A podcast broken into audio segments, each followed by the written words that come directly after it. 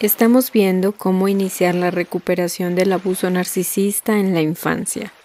Hemos visto en el episodio anterior cómo poder contactar con estos sentimientos que emergen al ver la historia que has tenido junto a un progenitor narcisista.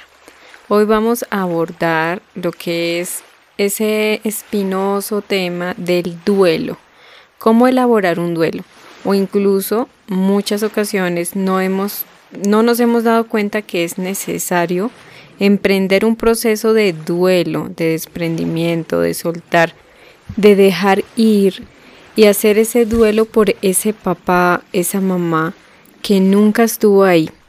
Creemos que un padre que está ahí presencialmente o que simplemente está vivo, creemos que los duelos son solo cuando alguien fallece, cuando ya no está en este plano. Pero cuando empezamos a contactar, a entender, a comprender lo que es el narcisismo, el abuso narcisista en la infancia, lo que hace y lo que realmente es un progenitor, una mamá, un papá narcisista en tu vida y todas las huellas que eso va dejando en tu vida, es necesario conectar con la realidad también que a fin de cuentas esa persona no estuvo ahí que, como siempre he dicho en algunos ejemplos, un padre o una madre narcisista es como un tarro de café que tienes ahí en la cocina con el rótulo, ¿no? El letrerito que dice café, pero tú lo abres y no hay ni siquiera el aroma, no hay el olor, no hay nada, ni un solo grano de café. Pero allá afuera tiene el rótulo y dice café y tiene una imagen de café. Así son los padres narcisistas. Ellos tienen el rótulo de papá, mamá, únicamente para exigir hacia ellos lo que tienes que brindarles como su principal suministro narcisista al ser su hija o hijo. Pero cuando tú vas a mirar para tomar algo para ti, para tu crecimiento, tu desarrollo a lo largo de tu vida, apoyo incondicional, respaldo, eh, ese alimento nutricio, pues obviamente que no puedes encontrar absolutamente nada.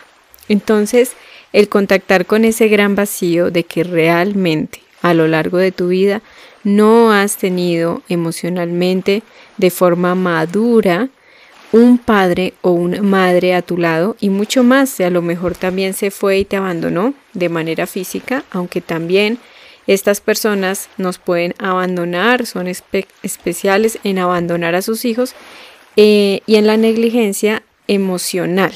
Entonces allí es donde se hace muy necesario que tengamos que emprender y vemos que tenemos pendiente el duelo. Esto para mí en el libro me resulta muy interesante porque, como les dije, yo creí que el, el, duelo era solo cuando las personas fallecían y nada más y que, como lo dice también la autora, pues que yo creía que el caso pues no era tan grave, ¿no? Creemos que cuando tenemos un techo sobre nuestra cabeza, cuando nos dieron estudio, comida, alimento, vestido, juguetes o cosas materiales, creemos que abandono, que no ha habido abandono, que no ha habido maltrato, que todo está bien, que has tenido un hogar, que hay niños que les ha tocado peores, que a lo mejor a tus abuelos, a tus padres les tocó mucho peor. Y yo creo que a veces quedarnos ahí nos puede activar una negación muy profunda porque a fin de cuentas cuando vemos que nuestra vida eh, sí es un caso serio, es cuando empezamos a ver las consecuencias, las secuelas que todo ese abuso y esa crianza retorcida dejó en nuestra vida. Si en tu vida actualmente tienes que lidiar con trastornos alimenticios, con problemas en tus relaciones, con relaciones de pareja supremamente limitantes, tóxicas, disfuncionales, dolorosas, frustrantes, eh, con alguna adicción, con miles de maneras de sabotarte a ti misma, a ti mismo, tu proceso y un sinfín de cosas que hemos hablado en otros episodios, pues es muy claro que entonces eh, tu caso no es algo ligero, pero es muy normal que durante esa crianza nos desconectaran de nuestros sentimientos y nos enseñaran que nuestra historia, nuestros sentimientos, lo que nos sucedió es poca cosa, no es tan grave y que tampoco fue que lo pasáramos tan mal. Entonces, bueno, entremos en materia con el tema. La autora aquí en el libro eh, cita la, la frase de una película Postales desde el filo y la frase dice, ocúpate de tus sentimientos antes de que ellos se ocupen de ti. La autora nos invita a que ella reflexiona en su proceso de recuperación, tuvo que empezar a sentirse cómoda con sus propios sentimientos, a enseñarse a sí misma, a permitirse, yo diría que darse permiso de sentir. Es normal que cuando empiezas a, conocer este tema más a fondo, a comprenderlo, a mm, aterrizarlo también en tu historia, ¿no? En tu familia, tu hogar, tus relaciones, de tu sistema familiar, todo. Es normal que no precisamente empecemos a sentir alegría, gratitud, eh, emoción, ¿no? Lo que empezamos a sentir es dolor y ya venimos con dolor, ¿no? Frustración sí se empiezan a liberar cosas porque ya empezamos a entender que esto tiene un nombre, que se llama narcisismo, que tiene unas dinámicas, que muy seguramente también ese narcisista destruyó tu relación con tus hermanos, con otros familiares, con otras personas cercanas, para triangular y dirigir hacia ti su odio, su desprecio y su ira narcisista. Entonces, aquí tenemos que hacer, yo pienso que la recuperación es muy importante que Imaginemos que todas nuestras emociones represadas son como un volcán dormido o que están dentro de una cueva. Y lo que nos separa de ellas es una enorme piedra, una puerta que es una roca gigante. Y tenemos que darnos permiso de correr esa roca, de, de sacarla, de correrla, de abrirla para que podamos entrar a esa parte o a esa dimensión emocional que tanto tiempo hemos reprimido debido pues a esas dinámicas narcisistas. La autora dice que ella mientras aprendía a sentir, a, dejar que fluyeran sus emociones, eh, tomaba tiempo a solas para que las emociones pudieran venir. Es normal que queramos reprimir nuestros sentimientos a través de la hiperactividad, de hacer muchas cosas, ser workaholic, como dicen, como adictos al trabajo, eh, con conductas autodestructivas o estar todo el tiempo conectados al televisor, los computadores, los celulares, no parar ni un segundo para no estar ahí en silencio y dejar sentir que venga ese, eh, esa bola de nieve gigante emocional, esa avalancha. Entonces, la idea, ella lo que expresa en su experiencia es que es darnos tiempo tener paciencia contigo misma, contigo mismo y permitirte sentir.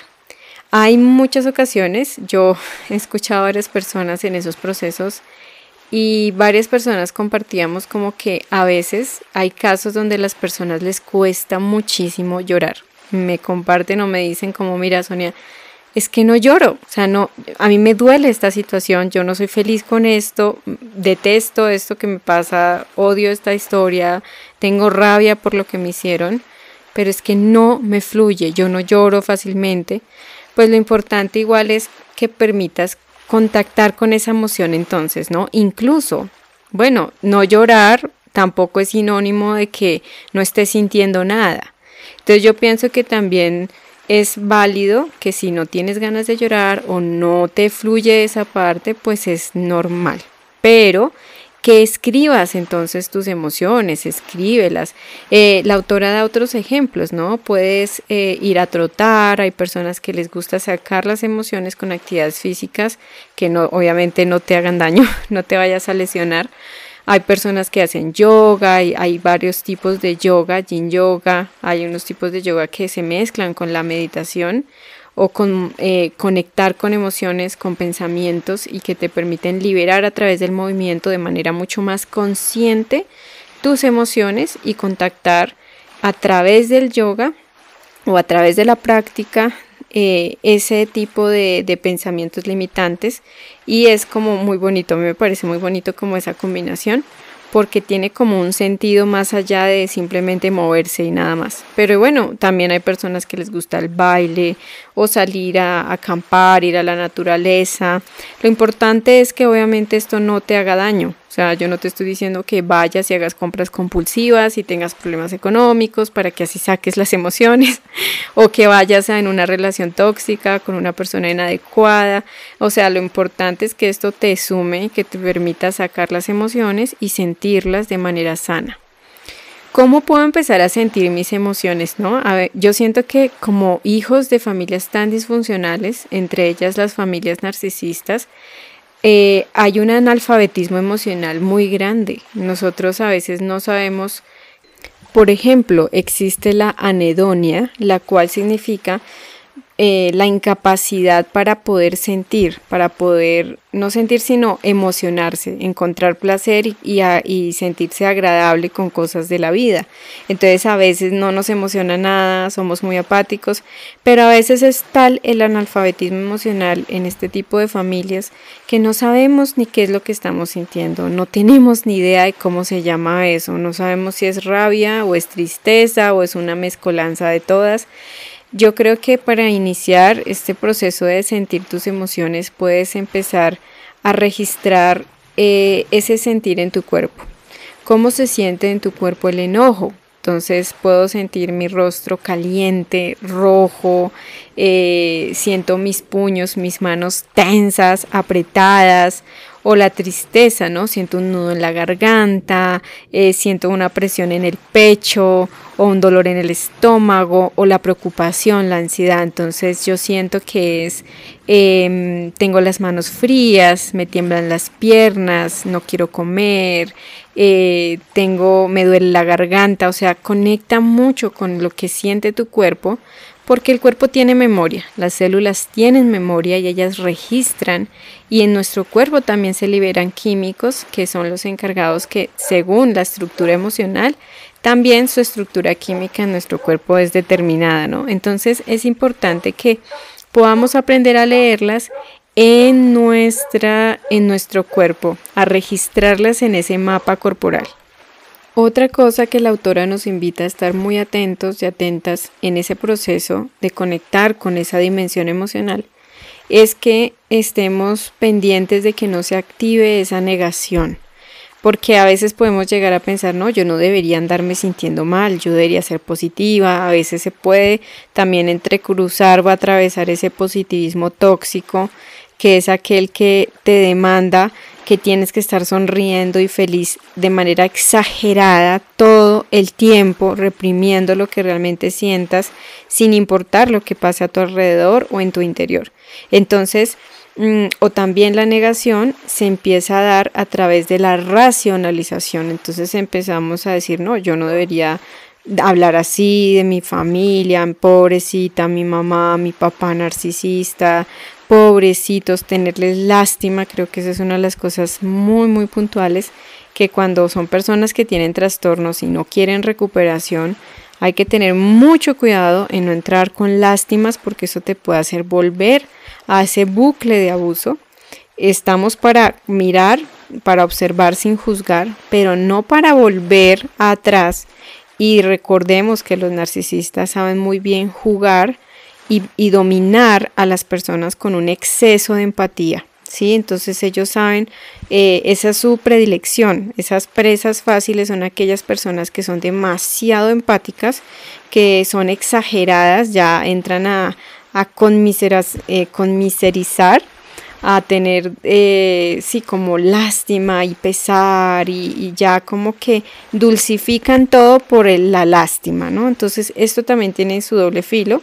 O también racionalizamos pensando como, pues que mi caso no fue tan grave, o sea, estoy siendo una exagerada, estoy llorando, yo creo que yo tuve techo, como les decía, tuve el mejor colegio, las mejores cosas, viví en la mejor ciudad, y me dieron todo lo mejor, a mí no me faltó la comida, nada, o sea, yo cómo voy a hacer eso, yo no la pasé tan mal, mi caso no es tan grave.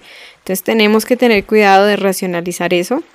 Hay una cosa que en el libro, en esta parte, no se menciona, pero yo considero que es importante decirlo y es que tengas mucho cuidado si tú eres una persona con de pronto con un historial ya de depresiones profundas o de problemas que has tenido que tener eh, medicación psiquiátrica o tratamiento psiquiátrico o con psicólogos. Entonces yo pienso que hay que tener mucho cuidado, no podemos aplicar lo que nos dice en esta parte de que te dejes sentir sola y estés sola haciendo cosas, actividades tú solo pero tenemos que, yo pienso que hay que tener como mucho discernimiento. Por eso mira bien tu caso, porque puede que haya personas que al abrir estas emociones, ese caudal de emociones solos, sin estar en una red de apoyo, acompañados con un profesional experto, pues también puede llegar a ser contraproducente, te puede empujar a una depresión profunda o a que vayas al pasado y se te activen otras cosas, eh, recaigas en una adicción, recaigas en, en algún trastorno que hayas tenido. Entonces hay que tener mucho cuidado. Yo creo que esto es una gran advertencia. Ten mucho cuidado si tú ves que tu parte emocional ha sido muy frágil eres una persona muy inestable, necesitas un acompañamiento terapéutico, por favor, ve y busca ayuda. Busca una persona experta, las hay. Eh, la autora siempre nos recomienda, y yo estoy de acuerdo con ella, buscar un terapeuta que sea de tu misma inclinación sexual. Si tú eres heterosexual, pues que mejor sea una mujer, por esa intimidad emocional que se puede dar y que pues debido a esa ausencia y a esas carencias infantiles pueden pasar cosas. Entonces yo pienso que en esto hay que tener mucho cuidado. Es como una bomba, como cuando en las películas se están desactivando una bomba y hay que tener mucho cuidado con qué cables, con qué parte se usa, con qué pincitas, con las manos, con mucho cuidado. Yo pienso que es lo mismo. Entonces yo, eso no lo menciona el libro, pero yo pienso que es bueno decirlo si eres una persona que tienes una red de apoyo por ti misma, que, qué sé yo, vas a un grupo de apoyo o simplemente pues ya has trabajado, tienes herramientas emocionales, psicológicas, espirituales, pues puedes hacerlo contigo misma y en tu proceso, ¿no? Pero vuelvo y digo, las personas que tengan todas estas antecedentes, muchísimo cuidado con esto. Continuando con esta parte del duelo, es importante también eh, que yo estoy de acuerdo en esa parte, por eso la soledad tiene que ser algo importante o, algo con mucho cuidado, porque ese también es otro componente. Por ejemplo, si tú eres una persona demasiado solitaria y no te, no te relacionas con personas sanas, no encuentras un lugar de apoyo, no tienes un, una red que te sostenga, ¿no? un círculo de, de apoyo, entonces no es muy aconsejable que te sigas aislando. Por eso yo insisto que lo que vamos a ir viendo en el libro, en esta parte de la recuperación, seamos como muy cautos en que los, cada caso es muy diferente, ¿sí? Que mires si tú tienes una red de apoyo, si tú cuentas con tu psicólogo, con tu terapeuta, con un acompañante terapéutico, eh, tienes tu familia, tu red de apoyo que, que está lejos de ese narcisista, obviamente pues que tienes un colchón emocional para poder también estar en soledad. Entonces míralo muy bien, analiza muy bien tu caso y pues mirando cómo aplicas cada cosa.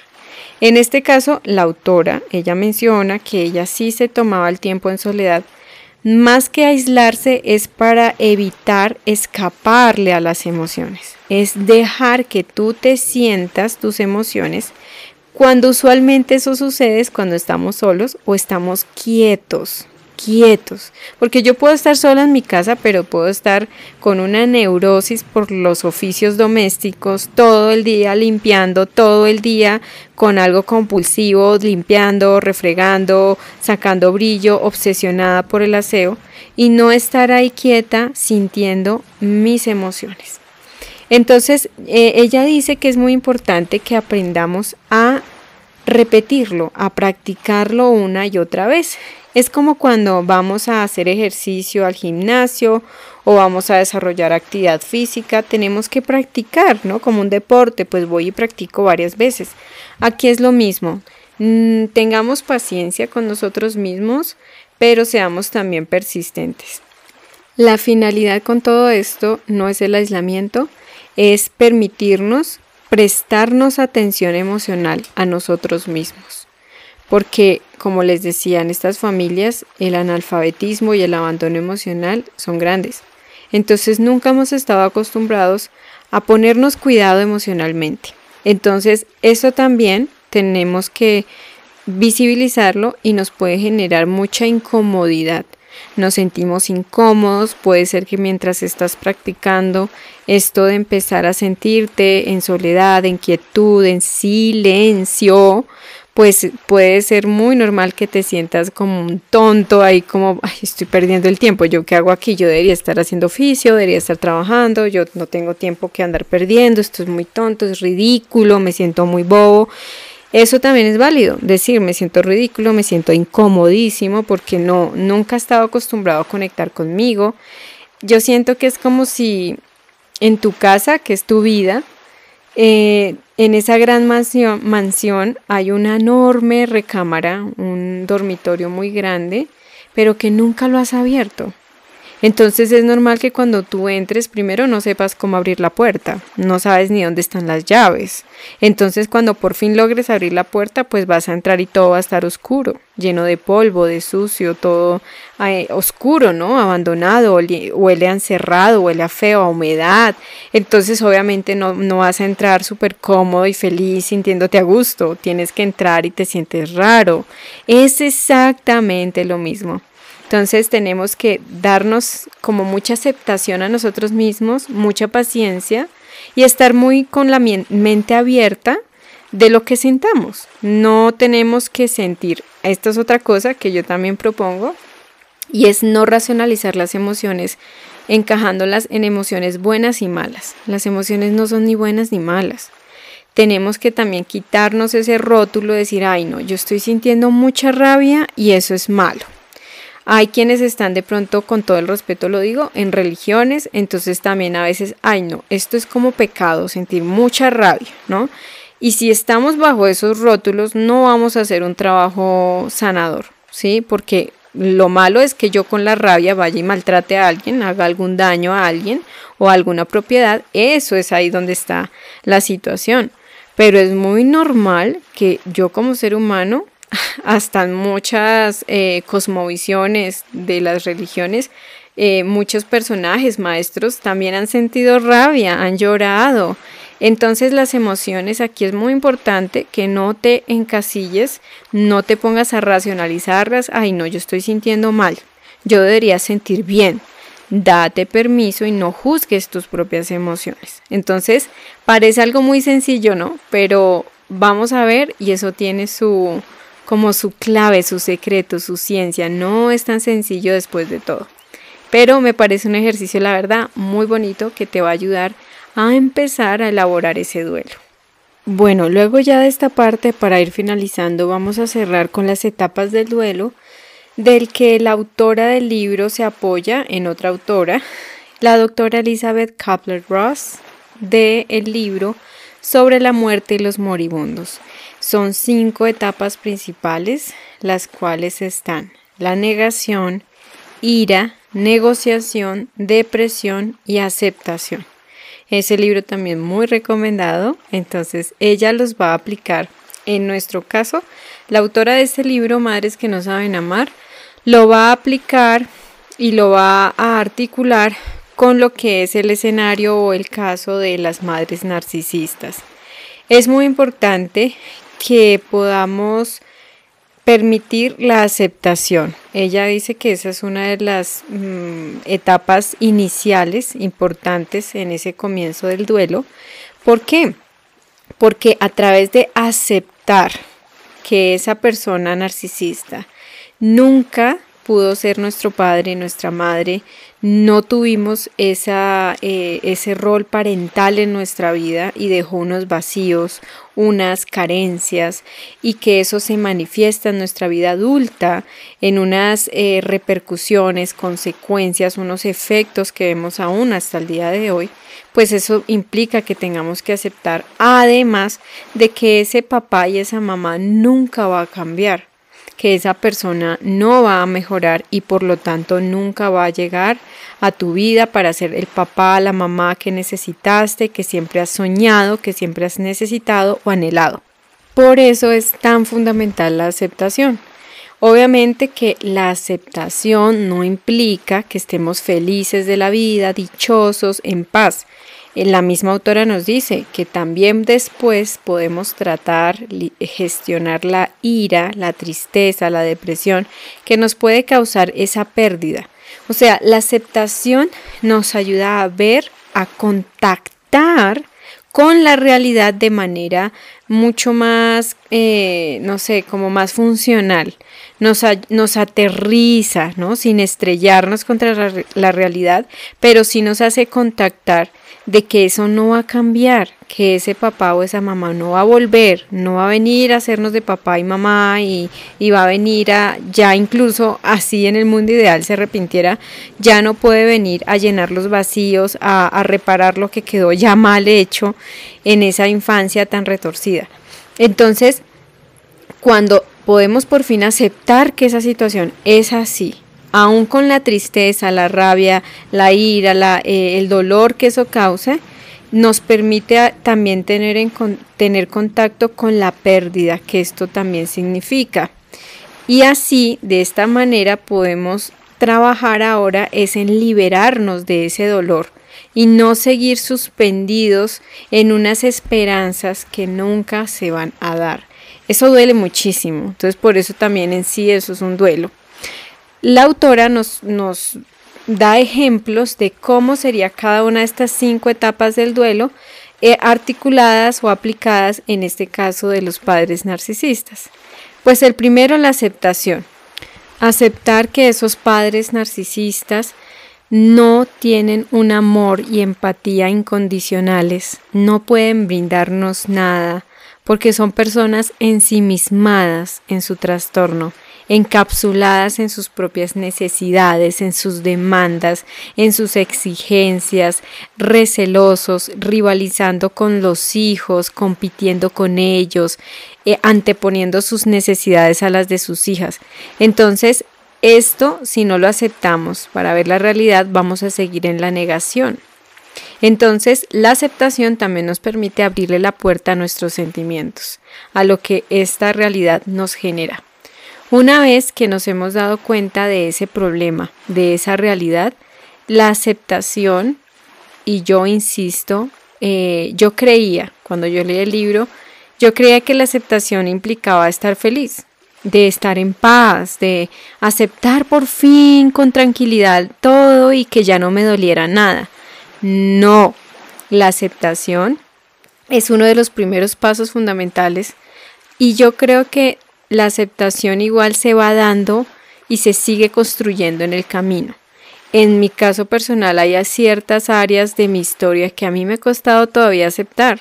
A mí todavía me cuesta aceptar todo el tiempo perdido detrás de ese padre, esa madre narcisista perdiendo tantas oportunidades, perdiendo tanto tiempo, en vez de estar concentrada en mi vida, en mis necesidades, en lo que Sonia necesitaba para evolucionar, para crecer, para avanzar, para aprender, para desarrollarse como ser humano, como profesional, como persona independiente.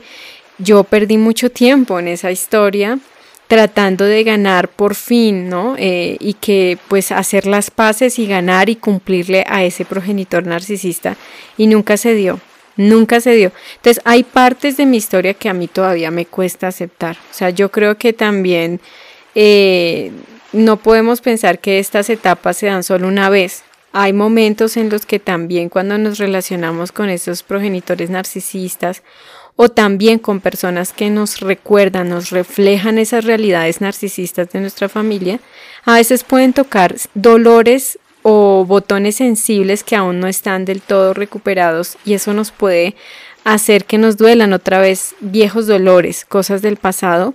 Entonces yo pienso que también esto es un camino, como siempre lo hemos visto, que no es lineal.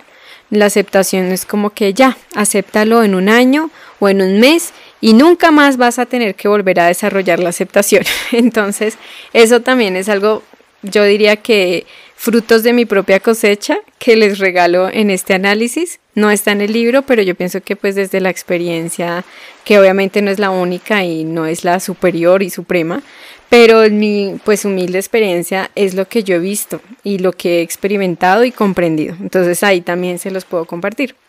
La segunda fase pues la negación, ¿no? De niños, en este caso ya dice que de niñas, para sobrevivir tuvimos que negar, negar la realidad para poder sobrevivir a la realidad eh, de que nos estaba sucediendo, ¿no? ¿Qué es lo que tuvimos que negar? Que nuestra madre o padre narcisista no nos amara, que fuera incapaz de sentir amor genuino y empatía, un alimento, un apoyo emocional constante, un, un, papel, una energía parental ahí, ¿no? Eso no estuvo. Y todavía de adultos como sociedad nos cuesta muchísimo aceptar. Yo creo que de hecho esto es un tema muy tabú, el tener que aceptar que hay madres que odian a sus propias hijas, que las envidian, que les eh, que hacen de todo para destruirlas. Eh, sabemos y de hecho también caemos en la negación de que pues es que los papás no son perfectos y es que no hay un manual para ser padres, pero es que esto deja de ser normal cuando ves que tu propio padre, tu propia madre te quiere destruir. Porque claro, los padres no son perfectos, pero siempre como que el hilo, el hilo conductor de todo esto es que quieren lo mejor para sus hijos y quieren que vivan, quieren que sean felices de verdad, ¿sí? Un narcisista nunca a veces lo dirá de frente, a veces sí, pero en sus acciones y en la coherencia de su actuar, de su comportamiento, de sus actitudes. Lo que tú observas es que eso no es así. Un padre narcisista no es nunca un papá o una mamá.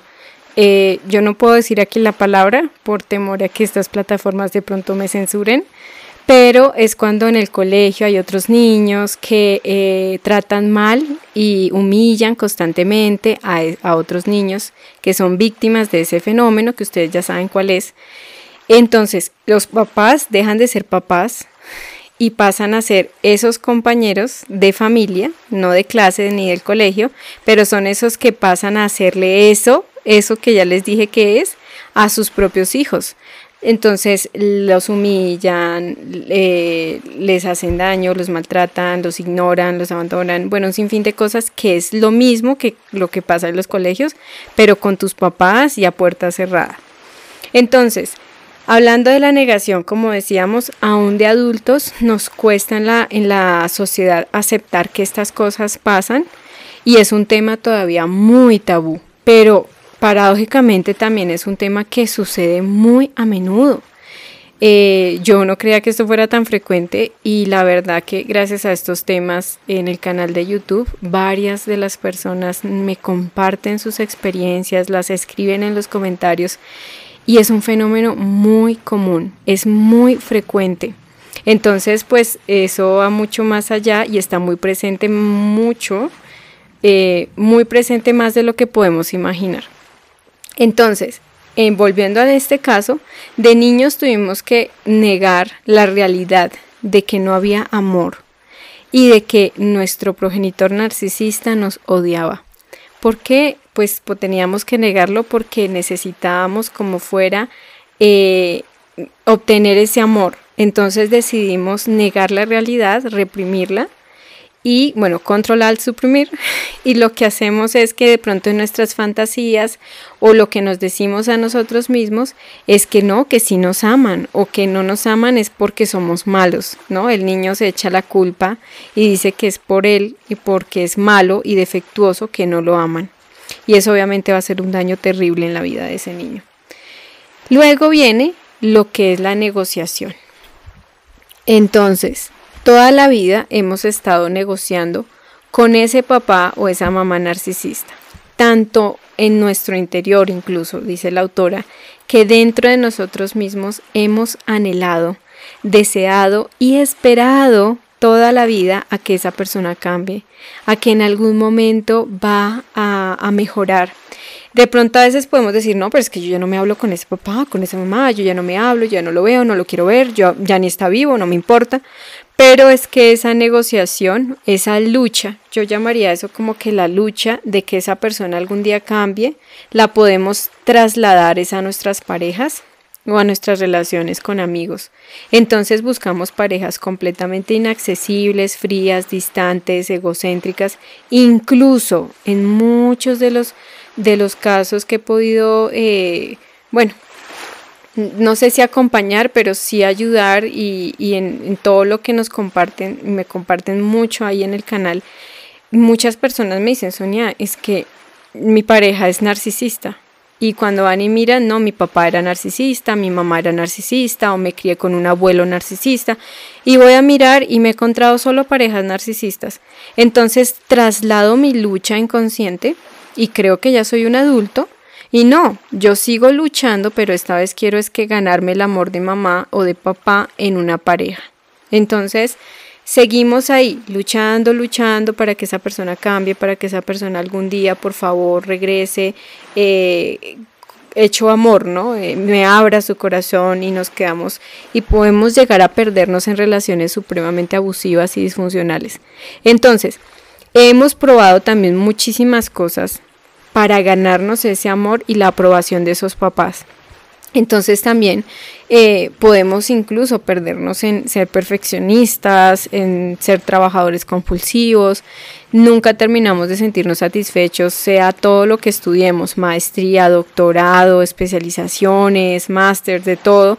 Queremos seguir, o sea, no es que esté mal hacer eso, sino que cuando tú haces esas cosas para obtener la validación y la aprobación externa, es ahí donde está el problema. Y finalmente, bueno, ya las dos últimas fases está la ira. Dice la autora, sentimos una ira intensa, a veces furia, cuando comprendemos que no se satisfacieron nuestras necesidades emocionales. Por el contrario, nuestras vidas se vieron afectadas de forma grave y adversa. Entonces, eso es lo que yo les contaba que en mi caso yo veía, yo cuando iba leyendo el libro, uno incluso mm, en el tiempo sigue viendo otras secuelas que en un principio uno no se da cuenta que uno tenía. Y uno cuando iba viendo, o yo cuando iba viendo en mi proceso, que tenía otras secuelas, otras consecuencias en mi vida, que tenía muchas más heridas para sanar. Entonces yo decía, no, esto es demasiado, yo no me esperé que fuera así de grave o no me esperé que fueran más los daños, ¿no? Entonces esto puede llegar a generar mucha furia, mucho dolor y mucha rabia contra nuestra familia disfuncional, ese padre narcisista, incluso contra nosotros mismos, por permitir que esto pasara, ¿no? O porque también podemos caer en decir cómo fui tan tonto, tan estúpido de permitir que me hicieran esto, cómo dejé que me pasara esto, y podríamos caer en eso, entonces también yo pienso que eso es muy importante, no reprocharnos ya el, el pasado. Para mí fue una de las cosas un poco más difíciles de hacer, porque siempre estaba muy eh, como enganchada con el pasado de por qué se dieron así las cosas, por qué no fue diferente, o me lamentaba, ay, si hubiera sido diferente, ay, si yo no hubiera nacido en esta familia, ay, si no me hubieran hecho esto o aquello, si yo hubiera sido así o, o no. Entonces, eso puede también sabotear nuestro proceso. Pero igualmente la ira puede fluir y es muy normal que fluya. Por eso cuidado en que nos pongamos a pensar que eso es malo. Finalmente también la depresión es esa intensa tristeza por tener que abandonar esas esperanzas, esa ilusión de que esa madre o ese padre que tanto imaginamos y deseamos podría llegar a cambiar. Y el soltar esas esperanzas es lo que realmente duele porque es apagar por completo y para siempre esa ilusión. Yo siento que es como que los niños que hemos sido pues eh, abandonados, que yo creo que esa herida del abandono la tenemos todos, de alguna manera esas carencias de la infancia las llevamos a nuestra vida como un globito de helio y, empezamos a idealizar relaciones, a idealizar la maternidad, la paternidad, eh, a idealizar cosas, a vivir esperando cosas, que llegue la pareja perfecta, el amigo perfecto, la persona que me entienda, que venga algo de afuera a que me llene esto. Y este parte de, de este duelo implica soltar ese globito para siempre. Y yo creo que eso nos duele mucho porque tal vez esa esperanza, ese globito era lo que nos permitía seguir a flote y seguir sobreviviendo creyendo que mañana todo iba a cambiar. Entonces esto implica un salto fuerte porque es primero contactar con la realidad de que has sido un huérfano realmente cuando tienes un padre narcisista. Luego es abandonar todas las expectativas de cambio, de un futuro mejor. Y obviamente eso nos permite ver la verdadera pérdida que hemos tenido, porque también es la pérdida de un anhelo, de un deseo, de un sueño. Pero la idea no es sumergirnos en la depresión, por eso ahí es donde yo les digo, hay que tener cuidado, busquemos ayuda, rodeémonos de una red de apoyo sólida, sana, eh, busquemos ayuda, porque también esto puede ser difícil de transitar, mucho más cuando también hay casos eh, especiales, ¿no? De, ciertas situaciones. Lo bueno de esto es que eh, el universo, la naturaleza odia el vacío y cuando quedan cosas vacías se vuelven a llenar con otras cosas. Entonces es muy importante que en el proceso de recuperación por eso estemos acompañados para que esos vacíos que empezamos a sentir, porque se empiezan a limpiar todas esas cosas represadas y en este caso esas expectativas, el sentirnos huérfanos, todo eso se empiece a llenar es con otras cosas para que no nos vayamos a sabotear. Entonces se empieza a llenar con un camino espiritual, con una relación con un poder superior como tú lo concibes, eh, con otras personas que sí enriquecen tu vida, empezar tú también a trabajar con ese niño interior, o sea, se empiezan a llenar de cosas bonitas y eso sí sucede, aunque parezca que no. Bueno, para terminar, la autora nos recuerda que estas cinco etapas no son sistemáticas, no son en orden y solamente en ese orden. Son etapas que pueden superponerse, pueden ser en simultáneo. Al tiempo puedes estar aceptando pero sintiendo tristeza, pero a la vez ira. O sea, no hay un orden y como les dije, en mi caso, esto incluso puede llegar a trabajarse a mayor profundidad mucho tiempo después en otras áreas que hay que eh, mejorar o hay que aprender la lección de una manera mucho más rigurosa o seguir sanando otras cosas. Entonces tampoco nos cerremos a que, ay, yo quiero hacer este duelo ya, en un mes o en un año, yo ya tengo que hacer esto y esto no es como, como, no sé, las metas del marketing que ya en dos meses tienes que tener resultados o como en un gimnasio, no lo sé.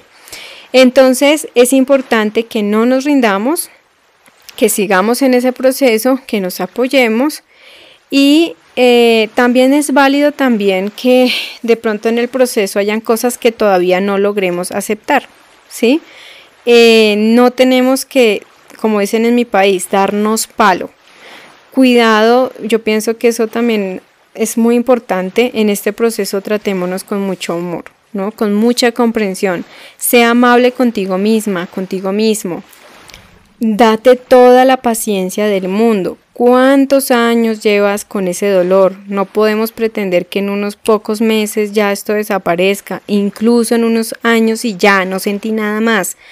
Es importante también, ya esto no lo dice el libro, pero yo pues lo comparto de mi experiencia, y es que durante este proceso de duelo puedas tener mucho autocuidado contigo misma, contigo mismo. O sea, eh, atiéndete.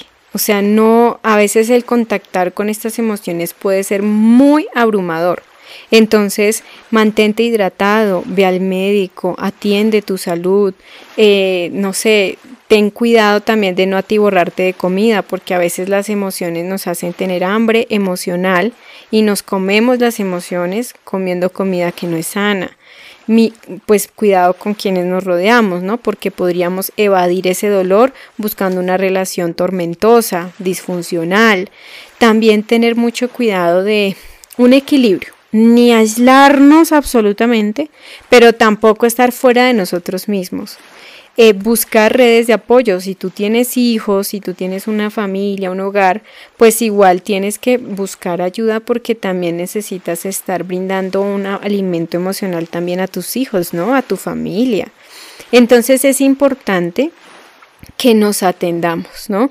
Eh, un ejemplo, yo a mí me parece muy sanador siempre la naturaleza. Entonces también mira espacios que te permitan recargarte de toda esa energía que se está removiendo. Toda la tristeza, el llorar, todas esas emociones que además no nos hemos permitido sentir, puede hacer que nos desgastemos. Entonces hagamos actividades que te recarguen, que te estén eh, sumando a tu cuerpo, a tu salud, a tu energía. Entonces tener mucho cuidado con esto. Yo de pronto no estoy muy de acuerdo con la palabra que dice depresión, ¿no? Esa etapa que dice depresión. Yo siento que de pronto, pues sí, puede ser una depresión parte del duelo, pero hay que tener mucho cuidado. Como les dije, pues que eso no se vaya a transformar en, una, eh, en un cuadro delicado y clínico, que más bien por eso estemos acompañados. Y bueno, eso sería todo por este episodio. Espero que les haya parecido muy interesante. Eh, creo que esto es muy enriquecedor, me gusta mucho analizar este libro porque es seguir repasando también que la recuperación es vivencial, no es algo que yo lo introduzco como un examen, me lo aprendo y ya tengo que vivirlo para comprenderlo. Y la comprensión es lo que hace que mi vida cambie, porque estoy generando una conciencia diferente y estoy expandiendo mi proceso espiritual y de evolución. Entonces nos seguimos escuchando aquí en Sonia Taraxia y nos vemos en el próximo episodio para seguir hablando de la recuperación sobre este libro de análisis Madres que no saben amar por Carol McBride. Conoce mucho más sobre mente y relaciones sanas en el canal de YouTube Sonia Taraxia y encuéntrame en Instagram como Sonia-Ataraxia. Gracias. Muchas gracias por escuchar Sonia Taraxia.